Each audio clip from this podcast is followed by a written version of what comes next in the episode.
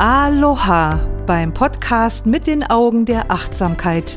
Ich begleite dich auf deinem Weg mit der authentischen Achtsamkeitspraxis, mehr Bewusstsein in deinen Geist, dein Herz und dein Leben zu bringen, weil glücklich sein kein Zufall ist.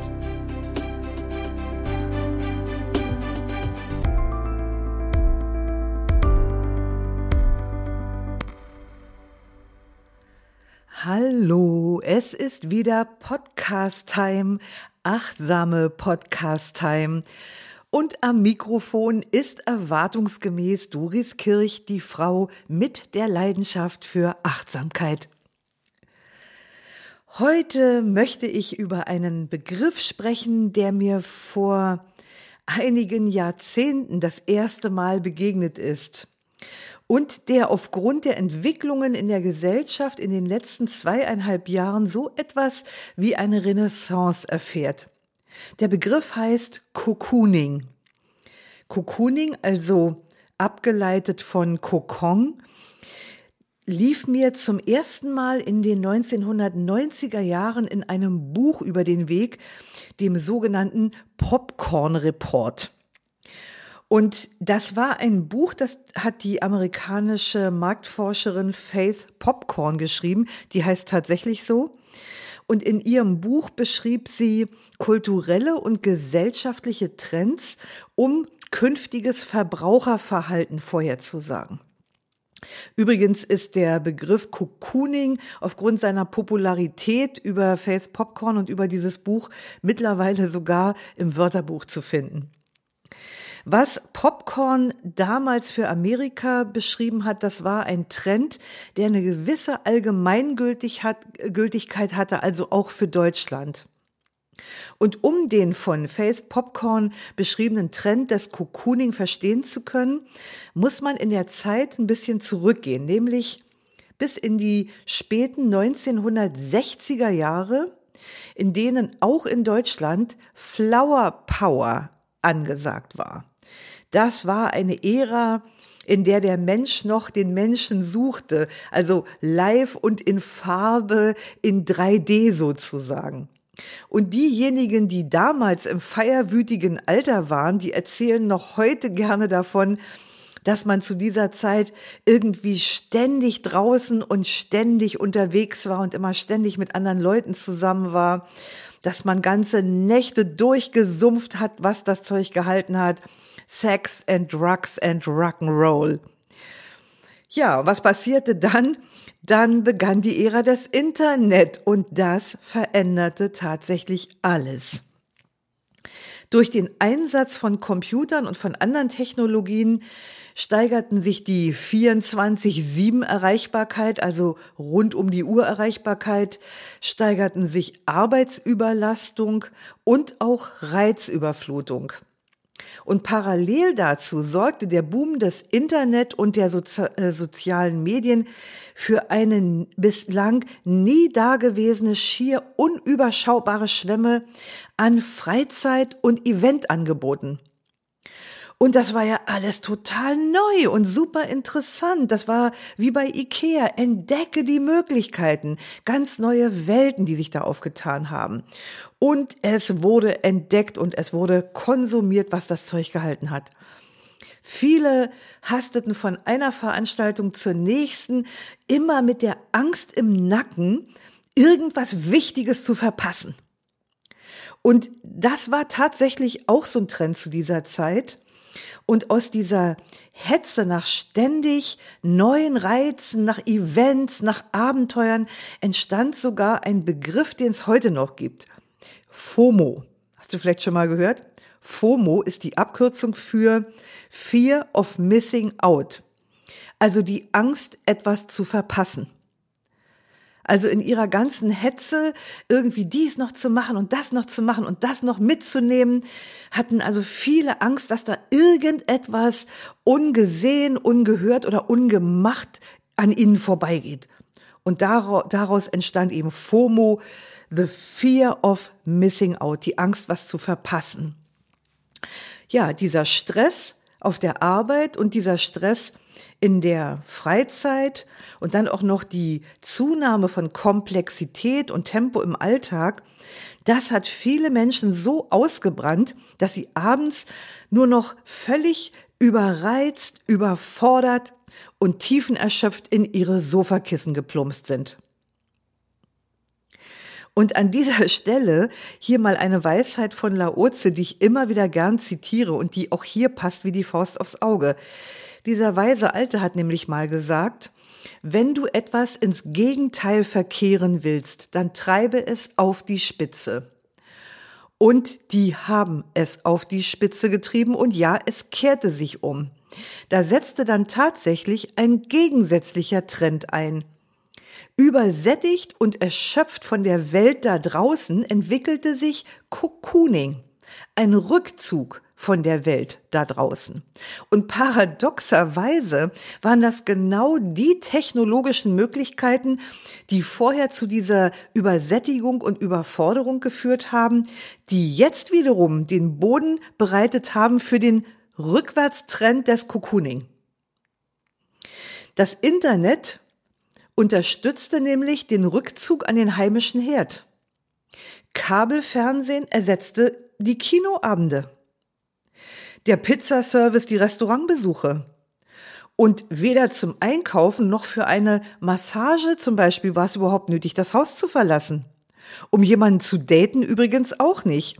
Selbst für die Partnersuche schossen Online-Angebote wie Pilze aus dem Boden. Cocooning ist aus dem Bedürfnis nach einer sicheren, überschaubaren Welt entstanden. Und was sicher und überschaubar sein soll, das muss natürlich zwangsweise klein sein, um beherrschbar zu sein. Und was eignet sich da besser als der Rückzug in die eigenen vier Wände? My home is my castle. Und einen bedeutenden Einfluss auf Cocooning hatte möglicherweise auch die skandinavische Lebensart Hügge. Das ist ja zurzeit auch wieder sehr en vogue. Unter Hügge wird in skandinavischen Ländern allerdings keine Weltflucht in die Isolation verstanden. Im Gegenteil. Die häusliche, gemütliche Atmosphäre soll dazu dienen, so eine Art Lager, Lagerfeuerstimmung mit Wir-Gefühl entstehen zu lassen. Also man trifft sich mit anderen, um gemeinsam zu kochen, zu spielen, zu meditieren einen Film anzuschauen oder einfach nur zusammen zu sein. Und wie im Schutz einer Großfamilie in frühen Zeiten ermöglichen solche Zusammenkünfte ein paar Stunden Entspannung und Wohlbefinden im Kreis von lieben Menschen, in dem man gesehen, gehört und gefühlt werden kann. Also Social Cocooning sozusagen. Und auch das ist inzwischen ein stehender Begriff, Social Cocooning. Auch manchmal bekannt unter dem Begriff Homing, also vom englischen Heim, Home, Homing. Und Homing, das ist so ein Lebensstil, bei dem soziale Kontakte gepflegt werden, aber sie werden in den häuslichen Bereich verlagert. Also das Credo ist ungefähr so wie Einladen ist das neue Ausgehen. Und was mich zum Beispiel anbelangt, also ich liebe es total, mit Menschen zusammenzukommen und zum Beispiel gemeinsam zu kochen. Und anschließend kann dann jeder, der mag, irgendwas aus einem Buch vorlesen, das ihn gerade besonders beschäftigt oder vielleicht möchte er auch ein Gedicht vorlesen, das er besonders schön findet. Und hinterher kann man dann über Gott und die Welt philosophieren. Also Slow Reading und Slow Being als Ergänzung zu Slow Food. Wir finden also beim Homing oder beim Social Cocooning durchaus eine soziale Komponente, die uns davor bewahren kann, durch unseren Rückzug zu einem weltfremden Misanthropen zu werden. Cocooning beschreibt ganz allgemein einen Rückzug in den Schutz der eigenen vier Wände, um sich vor einer unberechenbaren und potenziell feindlichen Außenwelt zu schützen. Auf den ersten Blick eine gute Sache. Problematisch wird das Ganze aber, wenn das zu einer Lebenshaltung wird. Denn ein extremes Einigeln in die selbst kreierte Wohnzimmeridylle birgt durchaus die Gefahr einer gewissen inneren Abstumpfung, bei der das Interesse an anderen Menschen und an der Welt da draußen verloren gehen kann, aber auch das Interesse an persönlicher Weiterentwicklung und Verantwortlichkeit der Gesellschaft gegenüber. Und dieser Trend ist mir bereits in den zwei Jahren des Corona-Geschehens schon dann und wann aufgefallen. Und nach meinem Empfinden hat er sich mit, dem, mit der Kriegssituation in Europa tatsächlich nochmal verschärft. Sich aus Schutz vor einer unwegbaren und rohen Welt zurückziehen zu wollen, das ist ein ganz natürlicher Reflex. Und das müssen wir von Zeit zu Zeit auch tun, um psychisch gesund zu bleiben. Aber wie schaffen wir es, nicht in einem selbst kreierten Stillleben aus Häkeldeckchen, Kerzen und Buddha-Figürchen zu ersticken? Und hier kann uns die Achtsamkeitspraxis den Weg weisen. Bereits vor zweieinhalbtausend Jahren propagierte der Buddha den Weg der Mitte, also eine Ausgewogenheit bei dem, was wir tun. Ein achtsames Gewahrsein auf das, was wir denken, fühlen und tun, kann uns helfen, auch beim Cocooning einen gesunden Weg der Mitte zu finden. Denn ob uns das gefällt oder nicht und ob uns andere auf die Nerven gehen oder nicht, der Mensch braucht den Menschen. Da kommen wir nicht drum rum. Manchmal haben wir das Gefühl, anderen am liebsten aus dem Weg gehen zu wollen. Aber so ganz ohne andere geht's dann auch nicht. Und auch unter freiwilliger Isolation kann irgendwann eine soziale Verwahrlosung eintreten.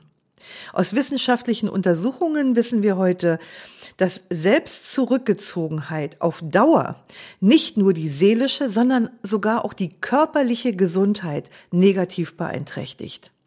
Also zu viel Zurückgezogenheit ist dann auch nicht gesund, weshalb wir eben hier auf den Weg der Mitte achten sollten.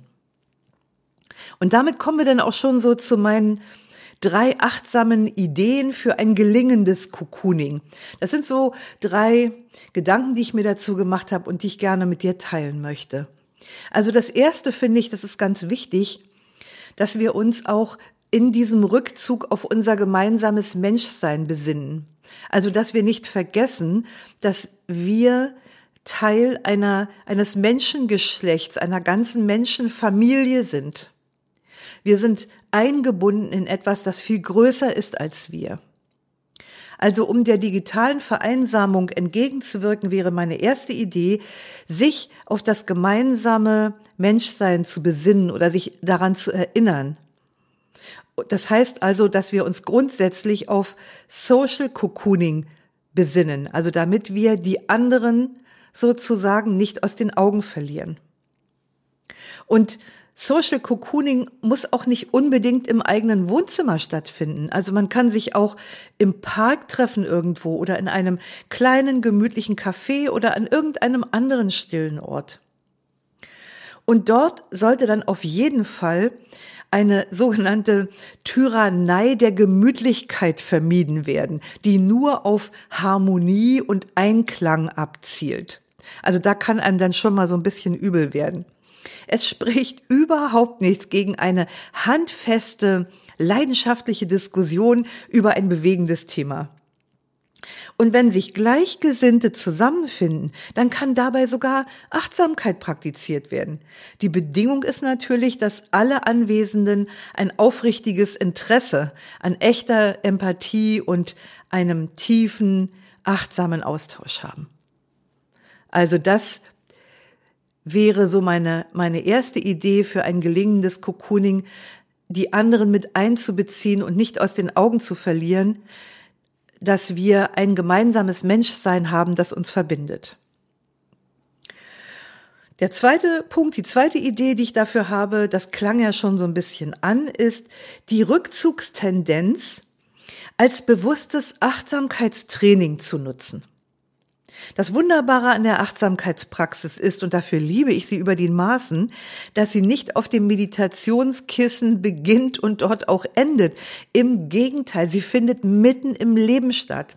Jede Lebenssituation kann auf diese Weise zur Achtsamkeitsübung werden. Also auch das Bedürfnis des Rückzugs in die eigenen vier Wände. Wir können das zur Praxis machen.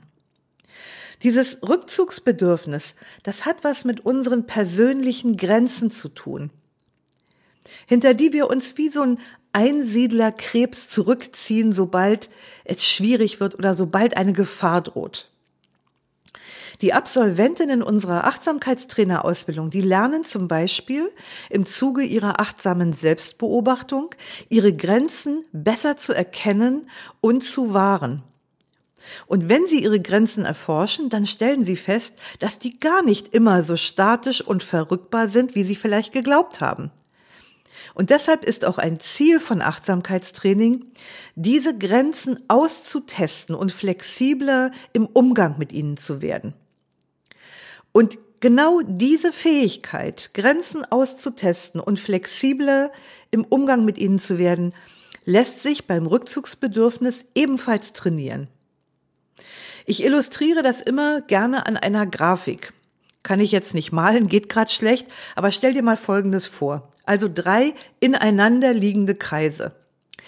Der innerste Kern entspricht unserer Komfortzone. Und um die Komfortzone herum befindet sich ein Ring, der entspricht der sogenannten Lernzone. Und die wiederum ist von einem dritten äußeren Ring umschlossen, nämlich der sogenannten Schmerz- oder Panikzone. Jetzt denkst du vielleicht, ach, wie schön wäre doch ein Leben in der Komfortzone. Aber lass dir sagen, du würdest Schaden nehmen, psychischen Schaden, wenn du anstreben würdest, nur aus der Komfortzone herauszuleben. Denn darauf ist das Leben nicht angelegt und darauf sind wir als Menschen auch überhaupt nicht angelegt. Mich erinnert das an ein Zitat des Schriftstellers John Augustus Shedd. Ein Schiff im Hafen ist sicher, doch dafür werden Schiffe nicht gebaut. Also unser Lebensschiff wäre sicher im Hafen, aber dafür ist es nicht gebaut. Also die Komfortzone in der Mitte, die ist zwar die Homebase, aber sie ist kein geheimes Refugium für Weltflucht. Von Zeit zu Zeit ist es wichtig, die Nase auch mal in den Wind zu stecken und sich in die Lernzone vorzuwagen. Also für das Cocooning-Bedürfnis könnte das zum Beispiel bedeuten, ein achtsames Gewahrsein für bestimmte Dinge oder Situationen zu entwickeln. Also zum Beispiel wahrzunehmen, in welcher Zone befinde ich mich eigentlich gerade? Oder was brauche ich, um mich aus meiner Komfortzone herauszubewegen? Was brauche ich oder wo kann ich mich, wie kann ich mich sicher fühlen, wenn ich mich in die Lernzone begebe und dort aufhalte? Wo finde ich in meinem Leben ein Außen in dosierten Maßen? Also so, dass es sich für mich gut anfühlt, dass ich damit sein kann. Ich kann ein achtsames Gewahrsein dafür entwickeln, welche Menschen kann ich gut um mich haben. Welche Menschen vermitteln mir Ruhe, Sicherheit, Beständigkeit? Wo fühle ich mich gesehen, gehört, gefühlt? Ich kann auch ein Gespür, ein Gewahrsein dafür entwickeln, wo sich nicht ganz so viele Menschen aufhalten. Wenn ich an nicht ganz so viele Menschen denke, da fällt mir ganz spontan etwas ein, wo ich als ganz junge Frau ähm, noch, ja, ich glaube, da war ich noch gar noch Ende des Teenageralters, da war in Berlin die sogenannte Wannseebad-Fete, werde ich nie vergessen. Die hatten da wohl irgendwie mit 100.000 Besuchern gerechnet und plötzlich waren es 250.000. Du kannst dir nicht vorstellen, was das bedeutet, hat, also ich war da mittendrin und ich hatte das erste Mal in meinem Leben wirklich Todesangst. Und jedes Mal, wenn ich so an Menschenmengen denke, so dann weiß ich, ich habe da ein Gefühl für gar keine Menschen, Wald alleine, Einsamkeit und ich habe dieses andere Extrem. Und ähm, ich habe inzwischen ein gutes Gefühl dafür entwickelt, wie viel Mensch ich so ertragen kann, bevor es mir zu viel wird. Also so in Masse. Ne? Also hier können wir eben auch gucken, wie kann ich ein achtsames Gewahrsein dafür entwickeln, wie viele Menschen für mich gut sind, was dann eben dazu führt, mich zu entscheiden, wo gehe ich hin und welche Orte oder Situationen meide ich lieber. Ne? Und ein bisschen gilt das zum Beispiel auch für die Lautstärke. Also ich hatte ja letztens schon in einer Podcast-Folge über diese Lautstärke gesprochen und ähm, ich habe zum Beispiel gar keine Lust mehr ins Kino zu gehen, jedenfalls nicht ohne Ohrstöpsel. Also das ist auch wieder sowas, wo ich merke, da beginnt wieder dieses zu viel. So, ne? Also wir können in unserem äh, äh, Cocooning-Bedürfnis mit achtsamem Gewahrsein spielen. Und wenn wir damit experimentieren, dann werden wir unvermeidbar auch dann und wann die Schmerzzone berühren. Das ist völlig normal, dass das passiert. Und es ist wichtig, dass das passiert, denn nur dadurch können wir eine gewisse psychische Widerstandskraft aufbauen. Also wenn du den Schmerz des Outs spürst, dann kann es wichtig sein, dich wieder für eine Zeit zurückzuziehen in deinen Kokon, in deine Komfortzone, und zwar so lange, bis du genug Kraft gesammelt hast, um dich erneut nach draußen zu wagen. Und auf diese Weise kann Achtsamkeit dir dabei helfen, einen bewussteren und kreativen, kreativeren Umgang mit Dingen, Menschen und Situationen zu finden, nämlich einen Umgang, der dich gesund und lebensfroh erhält. Du musst nur darauf achten, dass der Rückzug des Cocooning nicht zum Selbstzweck wird. Ja, und mein dritter und letzter Tipp im Zusammenhang mit Cocooning ist auch, ich erlebe im Moment viele Leute, die gerade mit weniger klarkommen oder klarkommen müssen und Tatsache auch gut klarkommen, als sie vorher hatten, die sich also bescheiden müssen oder auch bescheiden wollen. Und ich höre von ganz vielen, dass es ihnen gut tut und dass sie das gerne machen. Und das finde ich sehr ermutigend, das zu hören. Also deshalb ist dieser letzte, dritte Tipp, von dem ich hier sprechen möchte, da geht es darum, die Freude am Minimalismus zu entdecken. Freude am Minimalismus. Ich habe ja vorhin FOMO erwähnt, nämlich The Fear of Missing Out, die Angst, etwas zu verpassen. Und zu jedem Trend gibt es ja bekanntlich irgendwann auch eine Gegenbewegung und so natürlich auch hier. Aus FOMO wurde JOMO, nämlich The Joy of Missing Out. Also die Freude am Verpassen. Also aus der Angst, etwas zu verpassen, wurde die Freude am Verpassen. Finde ich genial. Manchmal ist weniger einfach mehr. Und für mich ist das inzwischen auch wirklich ein, himmlisch, ein himmlisches Vergnügen. Ich fühle mich mit der tiefen, entspannten Haltung des antiken Philosophen Sokrates, um mal im Bilde zu bleiben, zu Hause. Der hat mal gesagt, wie zahlreich sind doch die Dinge, derer ich nicht bedarf. Ist das nicht ein fantastischer Satz? Und wie viel Freiheit da drin steckt. Wie zahlreich sind doch die Dinge, derer ich nicht bedarf. Und ich liebe dieses Prickeln, wenn ich bemerke, dass irgendeine Begehrlichkeit, irgendeine Gier in mir aufsteigt und ich kann diesen Druck und dieses Kribbeln spüren. Und wenn ich dann innehalte und mich bewusst dafür entscheide, nicht darauf anzuspringen, ein sagenhaft gutes Gefühl von Freiheit. Also auch hier ist die Achtsamkeitspraxis wieder mal von ganz besonderem Wert, denn sie lehrt uns Freude im gegenwärtigen Moment zu haben und damit auch äh, Freude für kleine Dinge zu entwickeln, die wir normalerweise vielleicht übersehen hätten. Und noch ein Zitat von einem antiken Philosophen von Epiktet. Weise ist der Mensch, der nicht den Dingen nachtrauert, die er nicht besitzt, sondern sich der Dinge erfreut, die er hat. Ja, ich hoffe, dass dieser Podcast-Beitrag verhindert, dass aus deinem zeitweisen heilsamen Rückzug und deiner Reduktion von Außenreizen und Aktivitäten ein neuer Lebensstil wird.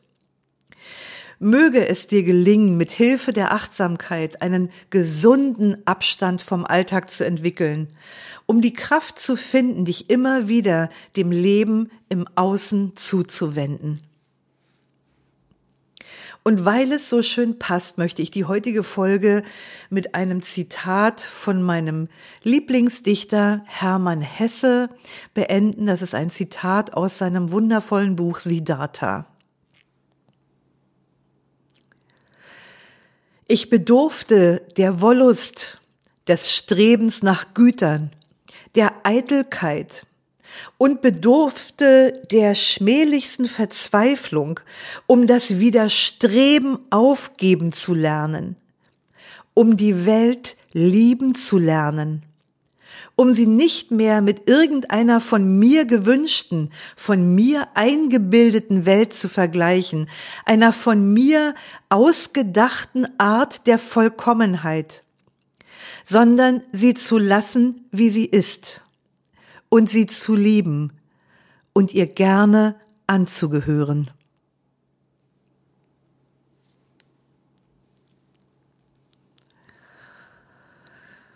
Ja, ich wollte gerade sagen, und das Coole jetzt noch zum Schluss, ich glaube, das war gerade das Coole, aber ich sag's mal trotzdem noch.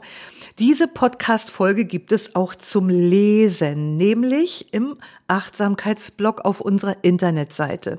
Gib in die Suche einfach Cocooning ein.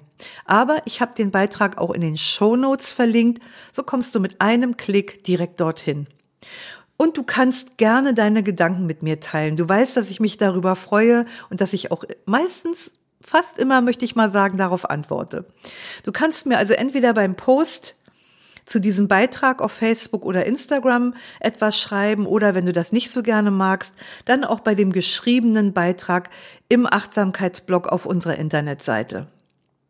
Und wenn dir dieser Beitrag gefallen hat und wenn dir der Podcast mit den Augen der Achtsamkeit überhaupt gefällt, dann schreib mir auch gern eine Rezension auf Apple Podcast und gib den Podcast als heißen Tipp an deine Lieben weiter. Schön, dass du heute wieder mit dabei warst.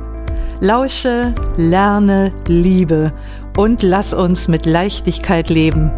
Bis nächste Woche, deine Doris.